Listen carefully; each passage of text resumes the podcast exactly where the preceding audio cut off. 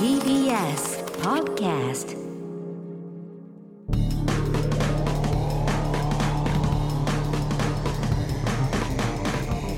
方の決意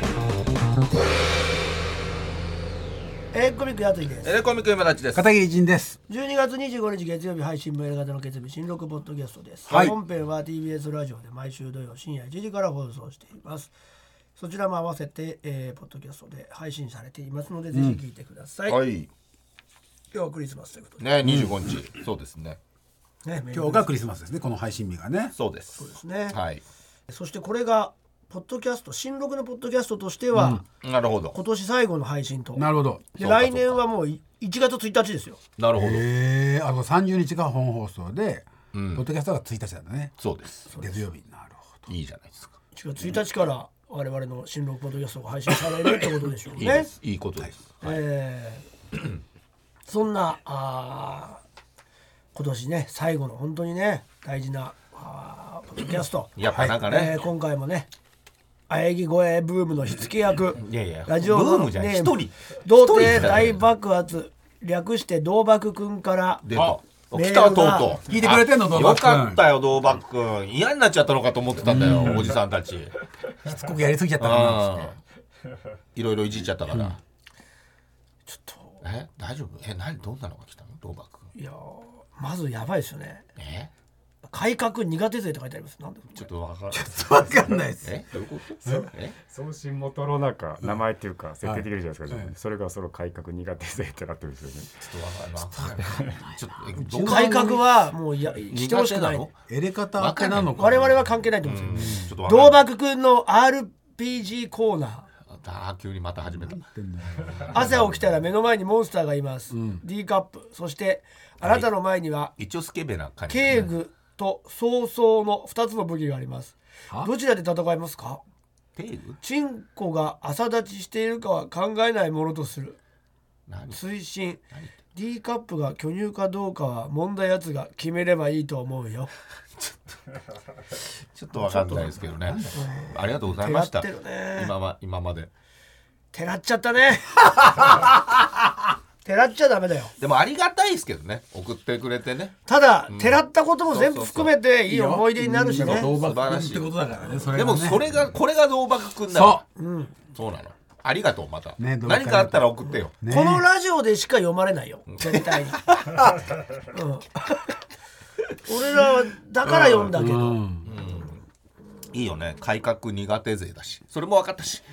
でなんだも、改革な苦ん手だだかよ。自分ではなんか自分を改革しようとしてる感じはあるけそどうだね。けどねロールプレイングゲームになったらね。変わったまずスケベさはあったけどねやっぱりねちょっと結よく局ねわかりませんけれどもう、んありがとううんこれ、あれだったっけなんだっけそんなの始まったんだっけあやぎ声のコーナーなんて声やったんだをっけ男男が一人送ってくれましたけどそうそうそうねそう。それだけですよまあそこからもう続かなかったってことね喘ぎはねあやぎは来ないよかったよかっし、意味のわからない道楽くんからのメールしか来てないという。そうですねメリークリスマスまあめでたいよねこれこれを読める2023の最後ってのは確かにね。そうそうですねえ平和ですよ平和ですよ本当にうん、よかったと思いますよ平和ですかね平和ですよそりゃ、いやクリスマスでございますけれどもね、もうあと1週間とうい1う週間かもうね今年も終わり月曜日でちょうど月曜日っていうのはいいですねそうね今週はそうね日曜日で終わりってことで終しょわ今りだ。年が、三十一が日曜日ってことだね。確かに、ね毎年年末かね年始にいそう飯田君それ込め大体ねあそうだ来そうてだくれてましたけど、ねはあちょっと今年はもうなさそうですねまず年内あにそうだったっけ来週来るんじゃないじゃん来週来んのかなさあ知らんけどわかんない誰もそんなことい。飯田君。そんなこと考えてなさそうだけどほらまたどうすんのいいんつってじゃない別に別にね来ようが来まいが、まあまあいや知らもんうスケジュール知らないでしあょ気にしてたのいやあ気にしてるそうだ今たちってさすごいいいんで今年いいんだよね二十三今年24だからいいんだって2023円くらい2024は分かんないよねだからかもやたら言うじゃないの飯田が来てないねあ違う違う違うでも年末年始ああどっちか来るもんね毎そう年そうねそうそう毎年ねやってたすぐだもんね一年なんてねねほんとすぐだよね毎い日やなおの前今年一番いいんじゃなかった映画よか方のった中よでよかったよ、まあ俺舞台俺自身もババーンってやったしそうそうそういろんなねファミコンにも乗っかったし、ね、そうだケンコバさんとやったりいろいろねやったりエレキの YouTube も始まったしねそういうのやるんじゃない普通のラジオは。まあそうで今しょう年1年振り返るとかさああ今そん年なわけわかんないメールなんか読んでる場合じゃないんだよ本当に意味わかんなかったからねなん普通は読まないよこれなんでわざわざこれでわざドわアざ君のねでも来たから読ん読んじゃうっていうやっぱそのたからハ読ハーんじゃドうルの来たから読んじゃダメだよそうそうハードルの低さ何のためにいるわけじゃあサッカーがそうなんですよでそこはちょっと判断ししていかないともうだから俺のところに来た時にもあこれダメだと思ったら読むのやめようもうこれまかあらまあまあそれはそれでねそうだね確かにうん迷惑かけちゃうから聞いてる人にそうそなうんだだよねなんだこれ今日初めて聞いた人とかもう消してるよそりゃそうだよ意味わかんないのも意ん味だっわてかとんかない面白くもないしちょっと怖い怖いもんね 怖いのよいや面白くないのがやっぱ一番でかいよ難しいところだよねそこはね面白きゃいいんだけど、ただやっぱ面白くないってことが面白かったりするからなだからね、銅板君のことを言ってるわけじゃないのよ。うん今そうなんそうなんそそうそなれのはね、その、やっぱこっち、こっちの問題だよね。そうなのだかそうなのうんらスタッフと俺らと。だからもう木をてらってるものって大抵つまんないんだけど、もうそれも含めて面白かったりするそかうらだねねてらっちゃってるってこと自体がもう面白かったりするからそうなんだよね。大体食べちゃうから、手ね。がつけられれないよね大体食べちゃう。つけられそうなの。難しいのよ。そでもこ考えると面白いからさだって聞けないからね。逆に他では。そうそうやっぱ技術のないものって面白いんだよねうん技術のあるものってさ面白がらせるのがうまいだけだから実なあ際は面白くないじゃ んいややっぱ面白いものってさ技術があるわけないじゃんマニアックだ本な当の意味難ではしいとこだよね。そこはね。だからどっち、そういう意味では割と近いんだけど惜しいのが惜しいんだよねまだもう一ぐちゃぐあがきしてほしい真剣に書いてほしいなるほど一生懸命ねまだだから最初のうちあったからね。うんこんなもんかなってなっちゃってるのはね逃げてるようんあの評価からそうだね厳しいな。も厳うしいちんょっだとよ、もうね。一歩二歩踏み込んでもほうしちょっと人の前でやった方がいいいねもうちょっと続けてほしいな短いねあれねちょっと短いな。どうリアクションしていいか分かんないよも当うにそうだなんか欲しかったこれだけやられちゃうからね。終わったと思呼ったばれらちゃねうとね、呼ばれちゃうとやっぱこういうことになっちゃうから何回もやってるしねこういうの、ダメダメこれ本当にもう評価から逃げちゃダメだよ頑張ってこう頑ちゃ張ってんことう評価されるとこ立たないとそうそうちゃんとねちゃんと届いてるからこっちには、そうそうそううん、でもそれも含めてね面白いっちゃ面白いんだよねなんか またね聞いて聞いてくれよな道幕君いくつかも分かんないけど、結構年上だったりするかもしれないけ年ど上だったらびっくりだよ50過ぎてたらびっく りだよあるかもしれないけど下手したらねで何今日今年は今年もでも2023年まあでも本当にファミコンに食わしてもらったよね本当おおだからやってきたことだからね帰ってきたまさかのねじゃあベスト1位は今年の一番良かったのなんだろ昔は必ずさスイッチとか筐体持ってががあのスタジオにいたけど今最近触ってないもんねあんまりねうないや触っちゃいるんだけどうちの嫁がスイカゲームハマっちゃってスイカゲームあもうそのレベルですか、うんまあそのそれが今その結構前にちょっと前に流行ったんですようんでそれにハマっちゃってそのスイッチライトっていうのをもう、まあ、ずっとやってるからはいはい今だたかちらも俺はうん別にいいよあれ奥さんも使ってんだ今そうそうそうそうだからなんだろうなパッとこれっていうのがなかなか出てこないねあでも龍が如くの新しいやつは面白かった優雅男の新しいやつはセブプンレステ 5? まあ5でも出てるし4でも出てるしそう最後ボロ泣きしちゃったもん顔は誰なの桐生一馬オリジこナれルキムタクとかじゃないんだじゃないんだでキムタクのはまた別のゲームだから同じとこが作ってるだけであそういうことそうそう今年一番は10龍年河如く10年以上やってるゲームでしょあれそううんやってんじゃない映画とかにもなってだから来年に8が出るけどね 8! うん龍今日個人で77 7の外伝的なの外伝ん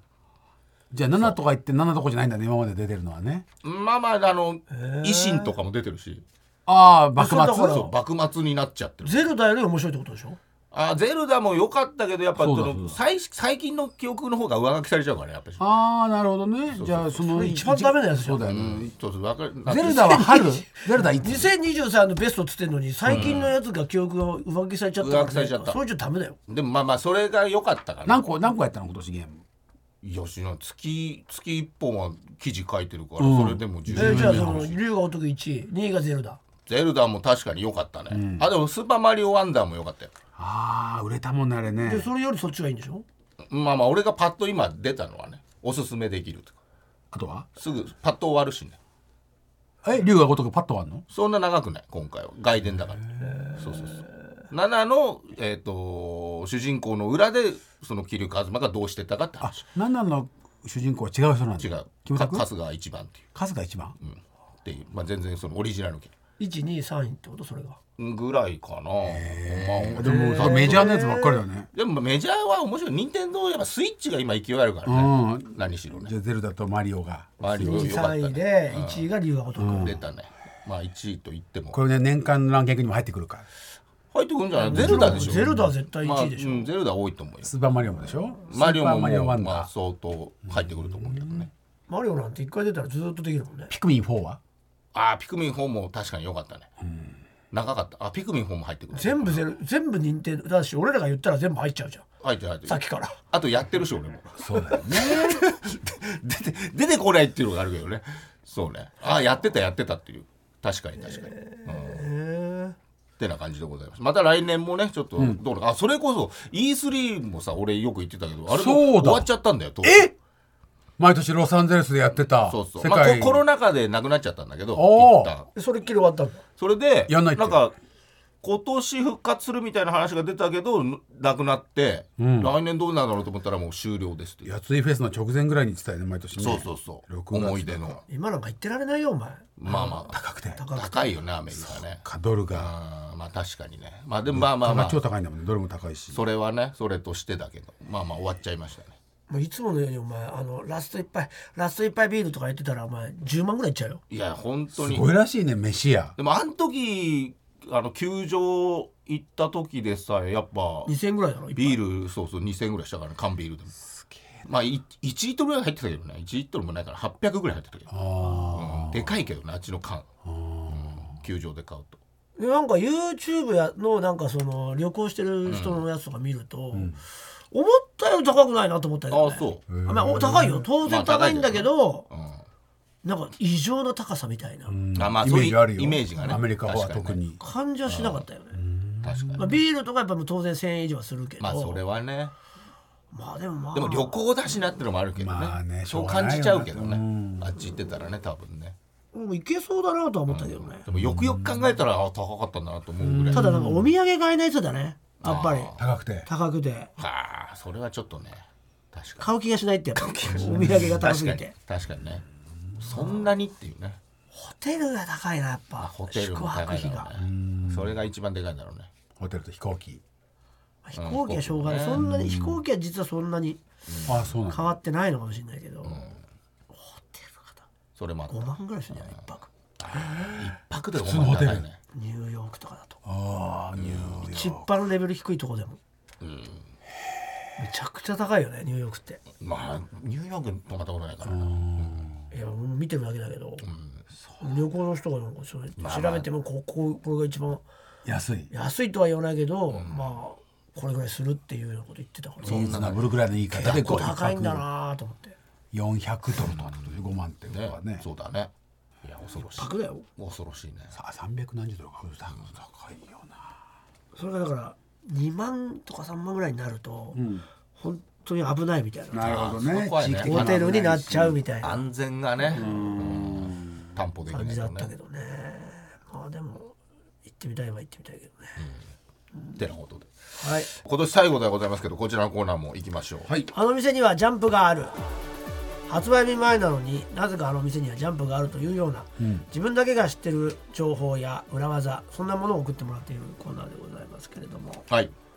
えー今年最後のね裏技を教えていきましょう、ミシェルがエレファント化しましょう男ですね人差し指と親指で C の文字を作って、 C そのまま手首を内側にできる限り曲げると、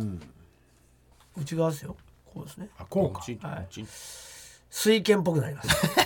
す そりゃそうだよ やっちゃったよまんまとなってるなってるまんまとやっちゃったよわあさなっきってる思っうん水拳見てるからだそうなんだよ寄せちゃうんだよこっちは水拳に そうだね好きだかそうなんだらあれ2本だっけ1本だっけ人差し指と中指だよなのだっけあーなんか親指と人差し指だけだっけ水拳は知おっちょこ持っててんるの今い若や知らない知ってるわけない水拳2ですら20年以上前だからねそうね、最後陽光炉みたいなところそうそうそうそうそう俺らが喋ってることって何一つ分かんないんじゃないのわかんない最初から意味わかんなかったメール読んでうだよで中中身もわかんないんだから、終わってんじゃんも うゴミじゃんゴミこう言わないでそこよまでそこまでヒゲすることないでしょでゴミに捨てられてる古雑誌と一緒でしょうよためになること一つも言ってないしでもこれがでも水拳はね 知らないじゃん水拳の良さをだい 教えたらいいのよ水拳の面白さをジャッキーのジャッキーのジャッキーのあの時のはみんな見れる状況にあるサブスクは出てんのかないや消えたねジャッキーもジャッキーも一時期ネットフリックスあったけどあーいいっぱいジャッキー・チェンを知らないでしょもうジそうだよねね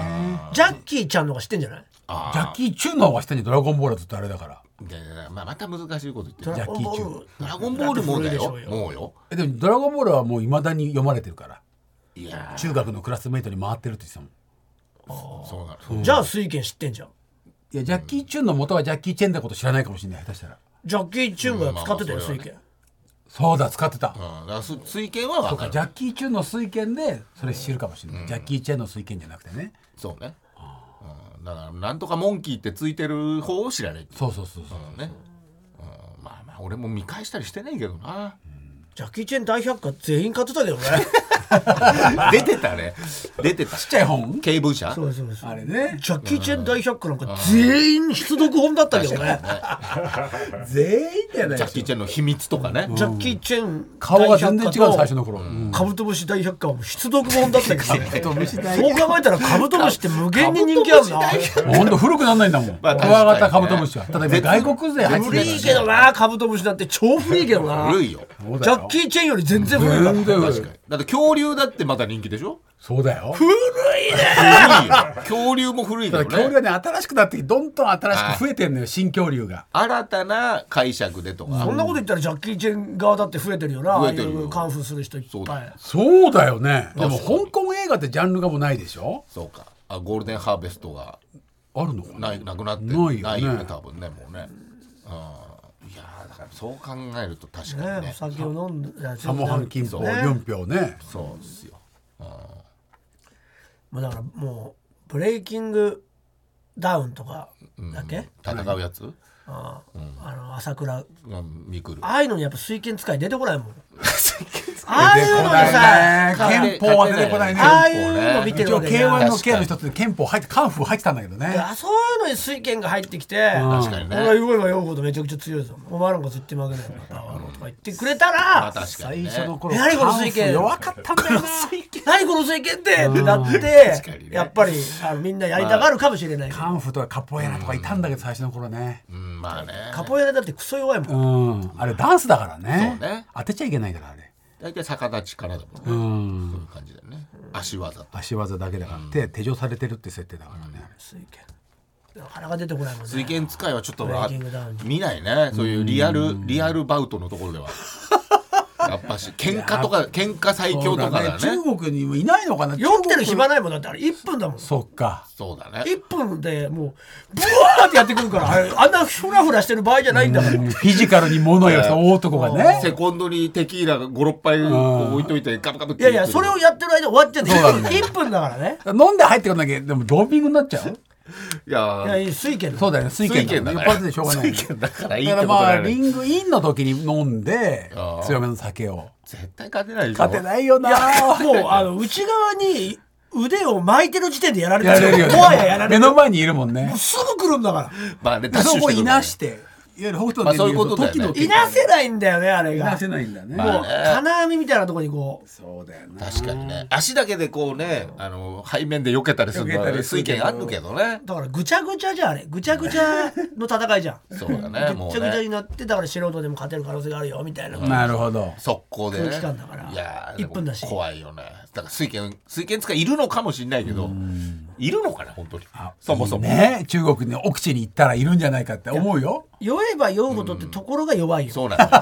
長いじゃん試合がそうな の酔えば酔うほどやはらちょれっとちゃねうのみだもんねひょうたんから酒をでもあれはどうどこから生まれたんだろうねそういう動きをできるってことで別に飲まなくてもいいってことなあんでれすはだからえ映画のために作られた憲法じゃないの本当にあんのあいれや知らないけど想像できない動きをするそっうてすこるとっだてよことなんじゃねない多分そうだね、うんでも素人だからあれ大戦いじゃん、まあねだから全員がやっぱちょっと想像できない動きしてると思うんだよああ確かにみんなちょっと水拳なんだよだからもうまあまあまあね酔ってるようなもんじゃんあれ確かにね自分ン我流のね、うん水拳マスターたちの大会あだあっいたらうとこに出てくれたら若者がこれこのネタも分かるようになると思う確かにねうんあそこむら辺っねちゃ弱いとこでも絶対面白いから、確かにね邪剣とかもあったもんね邪剣強そうじゃん。ねだから邪剣使いが出てくればそうだね。構えてる時点でも負けちゃうのよでも手首の力すごいよ。蛇の口が両手にあるんだから。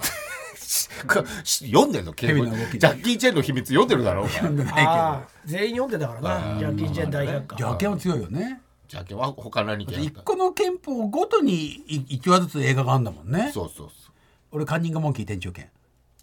俺ってなんだ お前は違うよお前はそれじゃないよえー、ケツビネーム角ちゃんですね角ちゃん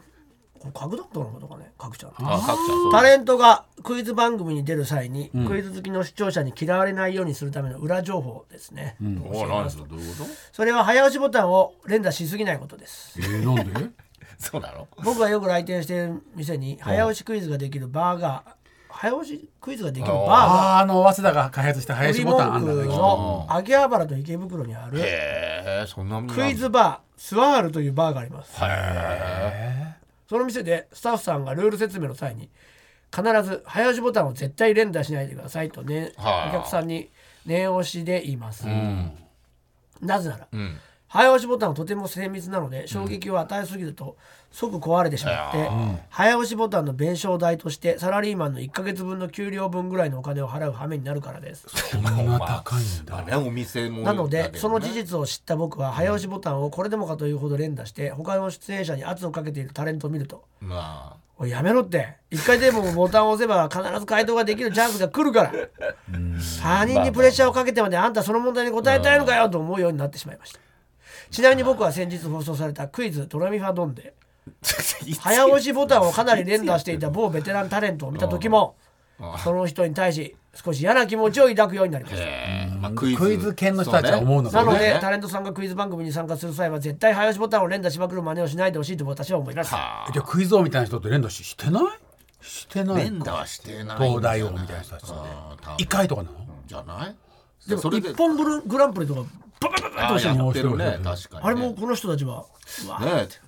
違うのクイズ専用とまた違うのかねそれも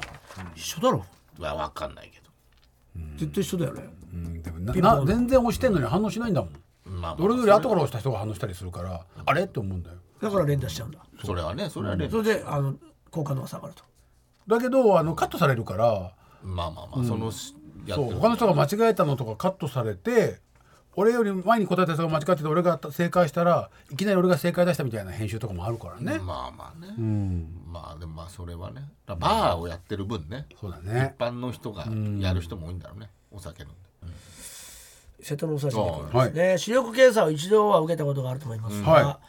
えー時々あるあるネタとして視力検査を全部直感で答えて視力が1.2みたいな話ありますがなんかあるねたとえ指標がはっきり見えてなくても基本的には直感で答えても問題がないようです、え？そうなのこれじゃ分かんねえじゃねえかよっていう話になるのにうん別にいいんだとそれでなんでななどこで判断してんだそれ通常視力検査、えー視力検査は5メートル離れたところから、んランドルト缶、よくあるアルファベットのシートですね、やひらがなやカタカナの指標が見えるかを判断します、そうですよ。これは1回の回答で視力を決めているのではなく同じ視力値の指標を過半数正解した場合にその視力をおー視力としているあのあですなるほどなるほど例えば視力1.0の指標を5問中3問正解できれば1.0と判断するなるほどむしろランドルト缶や指標を見ようとするあまり目を細めることの方が正確な視力を計測できず問題になるらしいです細めちゃうな。僕も何度か直感で回答したら当たってうわこれで視力がいいと判断したらどうしようと思ったことはありましたがそんなのは一切心配しなくてよかったようですそうか何もか同じとこ当ててんだそうなんねうん同じとこというか同じ視力のねそうやってやればいいっていうでも3問当たっちゃったらどうするんだろうねそうなんだよ。そういう時あるでしょ。焦るよね。本当は見えないのに言いましたとかって。 いや別に別にさそんなでも直近にそこまでのさ支障がなけりゃいいんじゃないかなり曖昧だけど見えてるって言うもん俺左 曖昧だけど現地の状況を詳しく伝えると。なるほどね。えー、というあなたが知ってるね裏情報裏技、えー、今年はありがとうございました皆様、えー、来年もぜひ、えー、教えてくださいお願いしますあ宛先は elekt.mactvs.co.jp エレガタ .mactvs.co.jp あの店にはジャンプガールのコーナーまでお願いいたします、えー、それでは告知ございましたらお願いしますはい、えー1月の11日ですね、我々レコミックの、はいお僕らの飲み会というトークライブがあります。はい渋谷ロフト9でございますね、夜7時から。お願いしますす。ゲストにヤダンの3人がね来てくれます。チケットは発売中。ぜもうひ発売中皆さん、来年一発目はここに来ていただければと思います。よろし集まってくくださいお願いいたします。お願いしますはい、えー私現在発売中モードアプティークというですねメガネの専門雑誌で年に2回出る、えーワールドフォトプレス社のムック、えーナンバーボリューム56と表紙ですおおえーすごいね。 8年ぶりぐらいに多分グラビア雑誌の表紙グラビアではいーおう岡本太郎美術館に行って撮ってきグまラしたビアじゃないでしょグラビアでしょグラビアですよグラビアで中にも水写着真でが水着なわけねえだろありますけどねはいよろしくお願いします水着じゃないのかじゃあじゃあなじゃあなんだよな見れないんだったらえーそして水着が見れないんだったら、えー今日までですえー12月25日月曜日までリバースアートクリスマス in 芝パーク都立芝公園4号地広場で今日の22時までイベントやっておりますあの SDGs のアートクリスマスツリーをぜひ見に来てくださいね無料なんでよよろしくお願いしますあとですねえー12月28日の木曜日、えー9時半夜の9時半から10時25分まで、えーテレビ埼玉にて大道グループ日本の祭り「記載がもたらす人々の輪」上川町有氏神社の裸祭りとなんかふんどし一丁で、えーもち米をまくっていうお祭りがまだ続いているということでねなんか素敵なお話のナレーションやらせてもらってますよかったら見てください。 はい、えー、我々レッコミックと、えー、横山ゆうちゃんでやっております、引き出しプレゼンティッドバイ DMM ブックスが配信中です。えー毎週火曜日と土曜日の12時、お昼の12時から配信になっておりますので、ご登録、ご視聴よろしくお願いいたします。ということで、えー、本年はね、これで、ポッドキャスト終わりということでございますので。まあ、やり方のコントライブ言ってああそうですねそうだそうだコントライブも決まりました、えーこちらが3月の9日ですね来年の、えー土曜日1日となっております、会場は東京お茶の水の全電通ホールというところで、えーベストコントライブとなっております、はい、えー一日だけなんですねエ。レガタコントライブベストな一日ということで、えーですのでこれぜひとも皆様買っていただかないと3月の9日っていうのもねまたねいいですねますからねね、サンキューで覚えてください。サンキューエレ方、はいサンキューエレ方、さっきはありがとうって、ねありがとうありがとうあありりがとうって今までありがとうエレ方っていう気持ちで。まあ、これからも、すごこいよねれからもっていうね、感じにしてほしいそうですけどベね。ストだし、一日しかないし、サンキューサだンキしュー、の日だし。そうなんです。いろいろとね、ありますけども。まだわかんないし。よろしくお願いいたします、皆様買っていただかないとということでございますねそうですねとりあえず開けといてくださいいろいろとあのチケットのね販売とかはまた来年になったら発表されると思いますので、はいであの今までやってきた17回ぐらい、はい16回か、ある新作コントライブから、まあ、もう一回見たいものをどんどん送ってもらうというそうですねコーそういナうーコーナーもやってます、始まりましたんで、はいえーああれ見たいっていう方とかねあれ見たことないんだけど生では見たことないんだけど、DVD とかで見て、あれも見見たいとかそういうの送っていたこれだはいてメールで送ってもらう、それともなんか。メールでしょメールで X とかなんか言って言うんじゃなくてつぶやくとこに持ってうんメールですねメールで はいひと手間になっちゃうなと思ってあ大丈夫です。えー、ということなので、ぜひとも皆さん送ってください。ということで、A 型の決意ポッドキャスト、今週はこの辺で、それでは皆様、良良いお年を